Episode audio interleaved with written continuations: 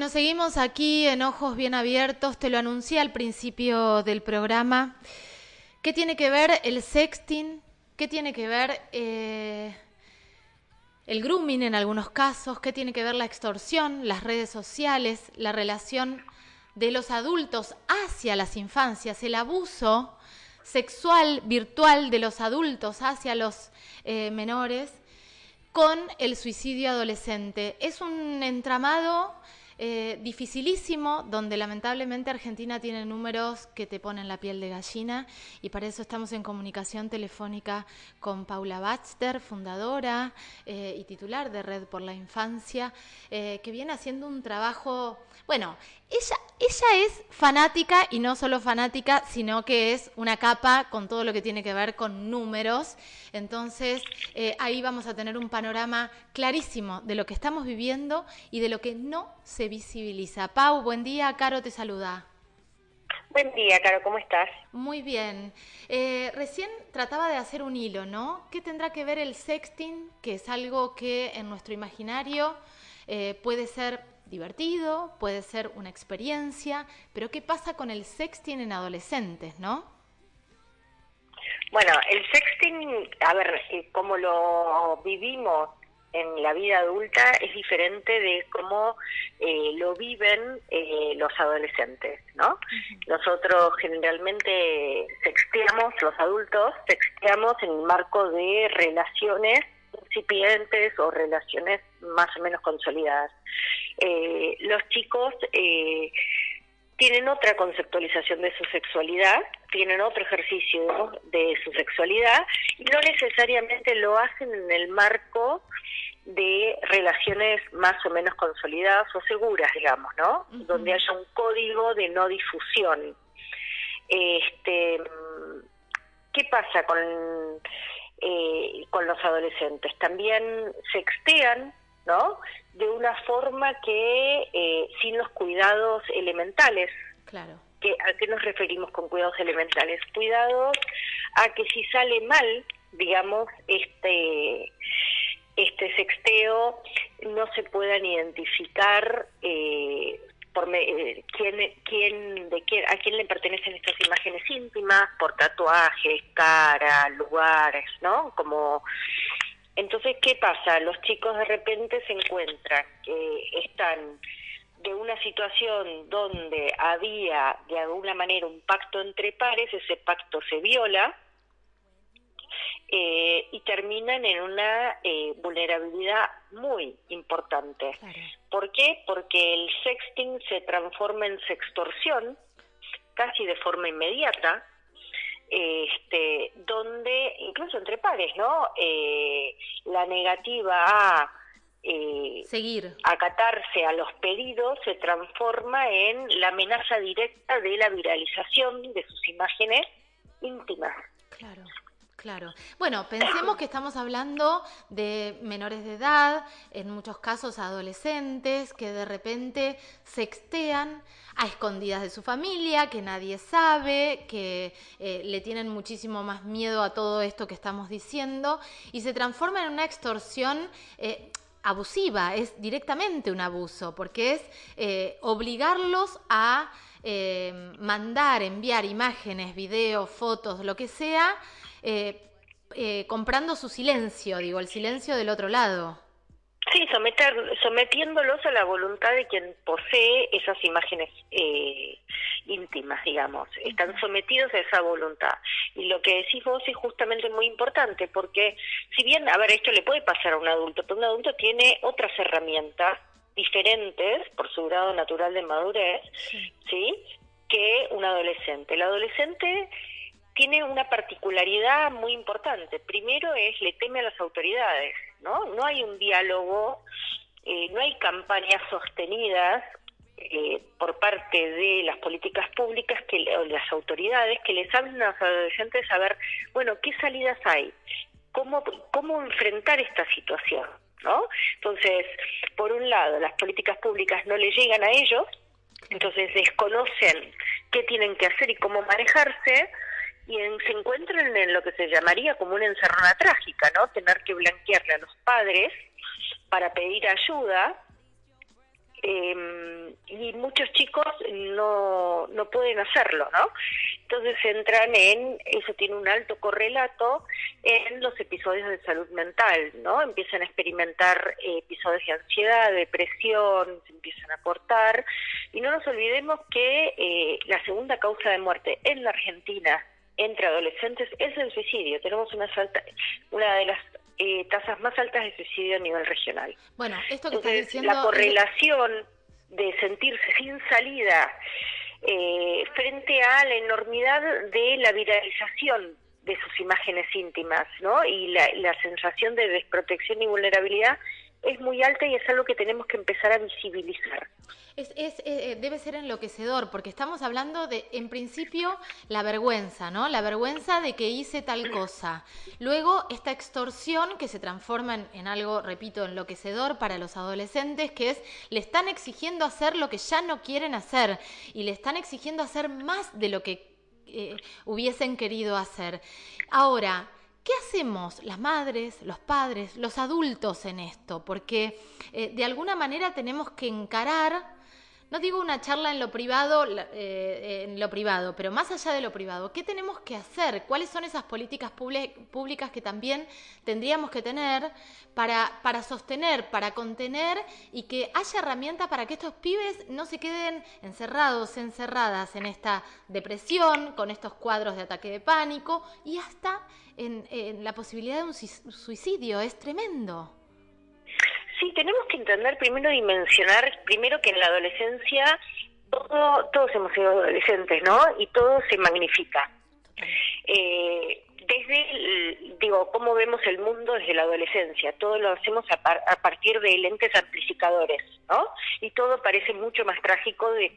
Pero también hay un componente objetivo de la realidad, eh, que es que en, cuando nosotros éramos adolescentes, digamos, ¿sí?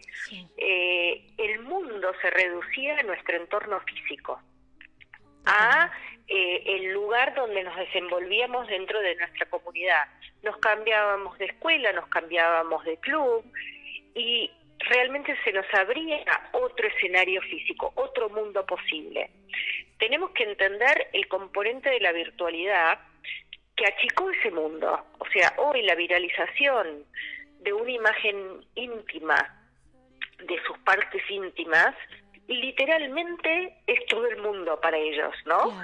Eh, eh, y, a ver, los expone no solamente no a, un, a una cantidad limitada de personas, sino potencialmente a todo su círculo eh, cercano y, no, y entorno no tan cercano, y también la posibilidad de replicarlo continuamente, ¿no?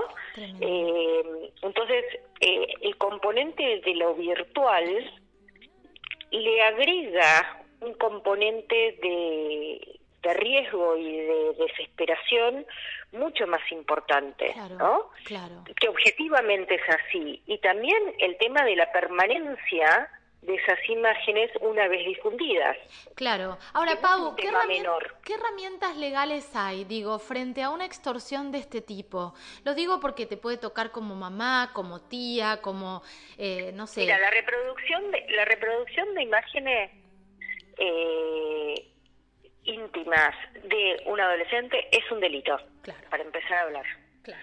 Eh, y hay que conceptualizarlo como tal. Eso es un delito y está penado eh, por más que sea, a ver, hay que empezar a tomar conciencia y hablar que esto no es una travesura, que esto no es, a ver, eh, cosas entre chicos. Esto es violencia entre pares y es un delito. No se puede compartir imágenes eh, de, ese, de, ese, tipo porque en la última reforma eh, del código sí se incluyó la distribución de imágenes, sí. la difusión de imágenes como delito.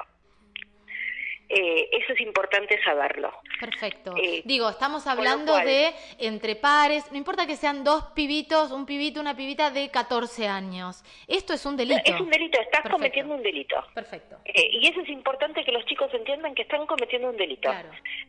eh, que no es no eh, que después sean responsables penalmente siendo menores de edad es otra discusión pero entender que esto es un delito es algo que me parece que todos los padres tenemos que empezar a hablar con los chicos. También la segunda parte tiene que ver con eh, generar conciencia. A ver aceptar que esto es parte de la sexualidad cómo viven la sexualidad nuestros adolescentes. Claro. ahora enseñarles a minimizar riesgos digamos, ¿no?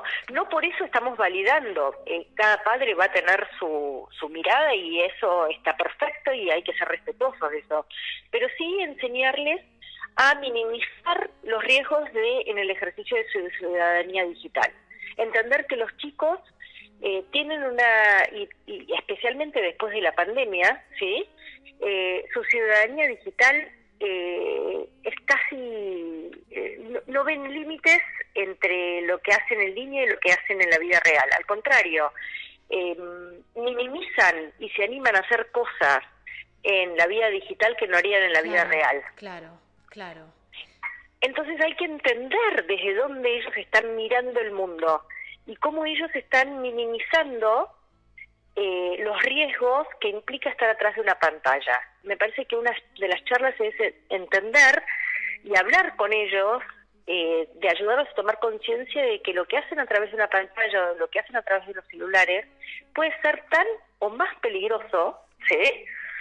Eh, lo que hace en la vida real. Entonces no hay que minimizar esos riesgos. Esto, esto que estás diciendo es imprescindible, Pau, porque los chicos, y nos ha pasado a los adultos también en este contexto de pandemia, donde lo que teníamos era la, la pantalla, es que nos sentíamos refugiados en la pantalla. No, al contrario, hay una exposición y un riesgo muchísimo mayor, porque los chicos y las chicas no saben muchas veces quién es la persona que está del otro lado, ¿no? No saben y a veces si es entre primero si es adulto ni si es un caso de grooming ni pero eh, es eh, lo pueden sospechar y es mucho más grave aún. Pero aún imagínate que fueran dos niños dos adolescentes digamos tampoco sabes qué va a ser el otro adolescente con esas imágenes que tienen su poder. Entonces ya de por sí se establece una simetría de poder sí en lo cual de alguna manera quedas a la merced de la madurez o la ética que tiene la otra persona, digamos, el otro adolescente, que también se está desarrollando y no, no le atribuyamos, no le atribuyamos, digamos, eh, un componente ni, ni de perversión ni de daño. A veces, eh, mismo por su propia inmadurez, ¿sí? Eh, puede llegar a desencadenar situaciones muy complejas y muy desagradables eh, que está bueno poder resguardarlo, ¿no? Siempre es mejor prevenir. Eh, entonces, de repente, poder entender que em, la distribución de imágenes privadas tiene que hacerse eh, sin, sin ninguna otra composición de lugar o identificación de la cara, de tatuajes, eh, eso es una medida de resguardo elemental. Sí, de, distribución no, digo de, de, enviarle a una persona. De enviarle. Claro. Claro, de enviarle. La distribución está penada. Claro, exacto. Eh, Vos querés una, una piba de 15, 16, 17, no importa la edad, nosotros queremos, nosotras queremos sextear con alguien, bueno, cuidar que no se nos vea la cara, cuidar que no se nos vean tatuajes que son como muy evidentes que son nuestros, no sentirnos, no, no ofrecer ese, esa, esa exposición al otro. Exacto, es una medida de resguardo elemental. Perfecto. Eh, eso es como primera medida. Segunda medida, me parece que lo importante nosotros, eh, los padres, es poder establecer un, a ver, entender que estamos todos en terreno, a ver, desconocido. Nosotros no tenemos las herramientas para enseñarle un ejercicio seguro eh, de, su, de su ejercicio, de su ciudadanía digital, ¿no? No tenemos la capacidad, desconocemos la mayoría de los de las aplicaciones en las que habitan los chicos, las particularidades de cada una de ellas, para cuando las aprendemos quedan desactualizadas, ¿no? Entonces, tiene que empezar a verse como un diálogo muy franco, donde los chicos puedan sentir que tienen habilitado a un padre que o una madre que está ahí para ayudarlos en la medida que pueda para poder prevenir hasta incluso lo que es inesperado para ambos, digamos, ¿no? Ese diálogo es lo que te va a permitir que un chico empiece a recurrir a vos eh, frente a cualquier cosa que sucede. Y es la mejor manera de una intervención temprana.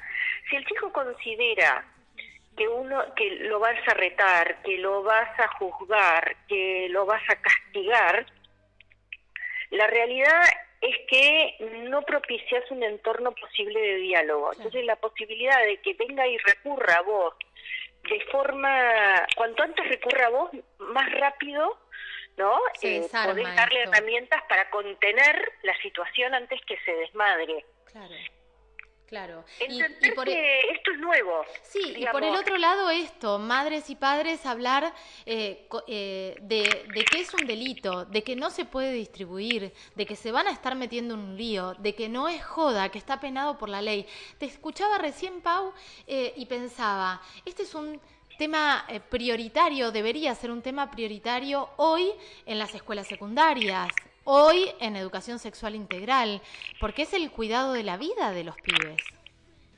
Sí, y no es un componente, eh, nosotras por eso estamos trabajando fuerte con esto en la Agenda Caro y hicimos de este tema eh, una de las prioridades de nuestro, de, nuestro año, digamos, dentro del marco de la Fundación, porque estamos viendo justamente que esto es un, este es un tema que casi, paradójicamente es una realidad cotidiana que nos llega desde distintas consultas, es una realidad cotidiana de muchos adolescentes y de muchos padres que también eh, cuentan cómo se han viralizado situaciones en eh, las escuelas de sus hijos. Y por otro lado, también es hay una ausencia y una vacancia absoluta respecto de brindarle herramientas tanto a los adolescentes como a los adultos de cómo abordar este tipo de situaciones y cómo encauzarlas. Mismo incluso dentro de los docentes, ¿no? De las aulas. Claro, claro.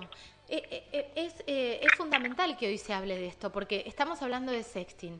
Hay, una, hay un límite muy, muy difuso también entre el sexting y grooming, porque repito, a veces sabemos quién tiene enfrente, capaz que es el compañerito de la escuela, capaz que el que está extorsionando es el, el de un grado más, mm, más arriba, pero por ahí es gente desconocida, donde el mundo se abre a un riesgo voraz. Entonces, me parece que es un tema que tiene que estar en agenda. Ustedes eh, desde, desde Red por la Infancia están trabajando este tema, están dando charlas. ¿Hay expectativas de poder estar en las escuelas hablando de esto? Sí, lo que estamos haciendo ahora que estamos terminando de elaborar materiales para docentes, materiales para adolescentes y materiales para padres.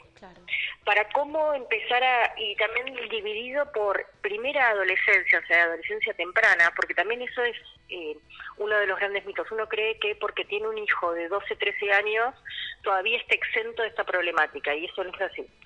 Eh, entonces, y sí poder entender, eh, diferenciar, como vos decías recién, cuál es la violencia entre pares, ¿sí? de la violencia entre que puede ejercer un adulto que eh, eso ya es grooming, ¿no? Se hace pasar, para los que no, no están tan mentalizados con el término, es cuando un adulto se hace pasar por un niño este, con el propósito de abusar sexualmente de él o de ella, ¿no? Sí. Sí, que hay casos, hay casos gravísimos y casos. Hoy el grooming es un delito en sí y está penado por la ley eh, eh, el grooming, pero eh, lamentablemente tenemos casos de femicidio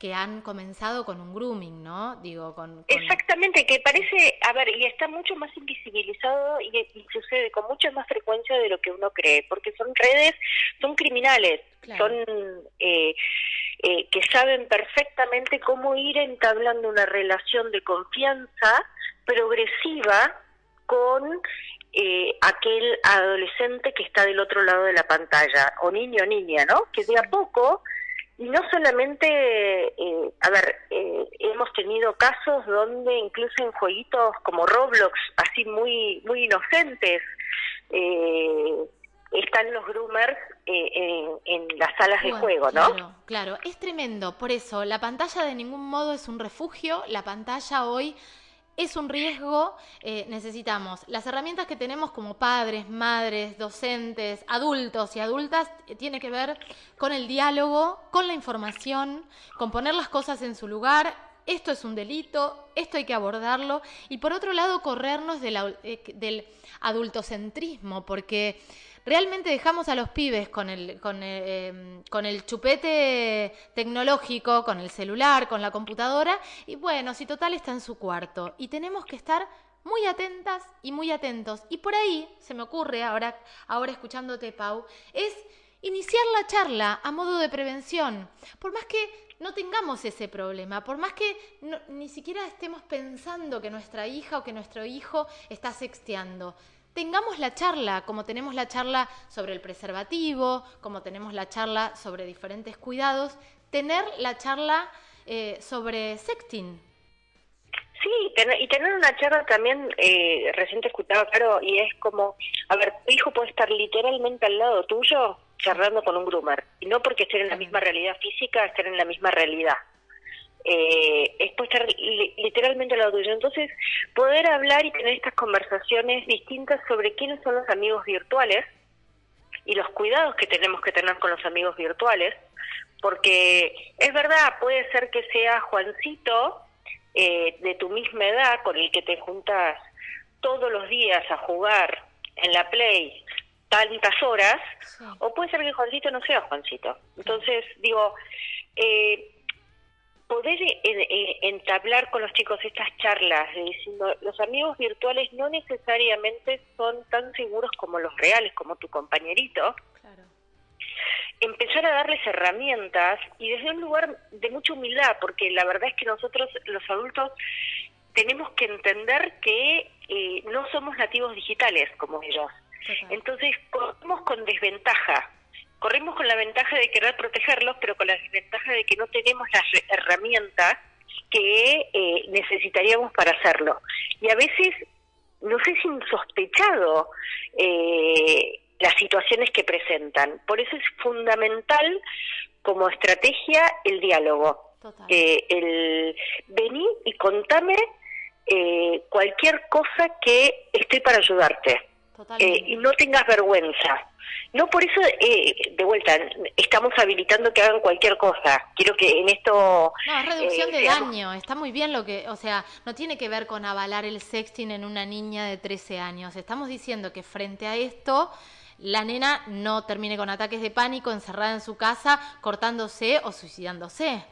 Exactamente. ¿Por qué? Porque tenemos que entender que una intervención temprana o una detección temprana salva vidas y reduce riesgos. Lo que puede terminar siendo un drama puede ser una mala, puede reducirse a ser una mala experiencia. Total. Y tenemos que apuntar a eso, ¿no? Eh, a que sea una mala experiencia de la cual todos aprendimos algo. Sí, eh, buenísimo esto de la guía para, eh, para adolescentes, pero la guía para docentes. Me parece vital que se pueda hablar en las escuelas donde hay 15, 20 pibes y pibas en, en el mismo aula y poder charlarlo y poder exponer este tema eh, y también repensarse, porque lo que sucede con este tipo de herramientas que sí o sí necesitan los docentes es que aparecen situaciones particulares. Cada vez que se da una charla, cada vez que se toca el tema, eh, algún tema relacionado con la educación sexual integral, hay una situación particular que sale, que sale a la luz, porque habilitamos ese espacio. Entonces es vital. Es vital, es vital y es vital poder, como vos decís, cada vez que hablas de este tema surgen eh, temas particulares tanto presentes como eh, pasados, ¿no? Recientes. Y siempre la respuesta es la misma, es carecemos de las herramientas para encauzar o brindar una respuesta adecuada. Entonces me parece que es piola poder empezar a construir estas respuestas eh, como herramientas, ¿no? Porque de vuelta, de lo que todos, todos los adultos al menos los que estamos interesados en la promoción y la protección de las infancias, lo que queremos es que los chicos la pasen bien, que los chicos puedan eh, vivir, tener vidas dignas de ser vividas y que puedan estar cuidados y protegidos, ¿no? Totalmente, totalmente. Pau, em, pasemos las redes de Red por la Infancia porque me parece interesante que eh, yo a veces me pasa con, con las redes de Red por la Infancia que entro a buscar un tema, digo, entro a ver cómo abordar este tema, a veces desde los medios de comunicación que hicieron un trabajo increíble eh, con una guía también, pero a veces solamente esos flyers que suben ustedes contando situaciones eh, y poniendo en el tapete sobre la mesa una temática ya es valioso. Me parece que es una gran herramienta para madres, para padres, para docentes. ¿Cómo son las redes de red? Eh, estamos en, tanto en Facebook como en Instagram, como Red por la Infancia, y también todos los documentos que elaboramos están en nuestra página www.redporlainfancia.org.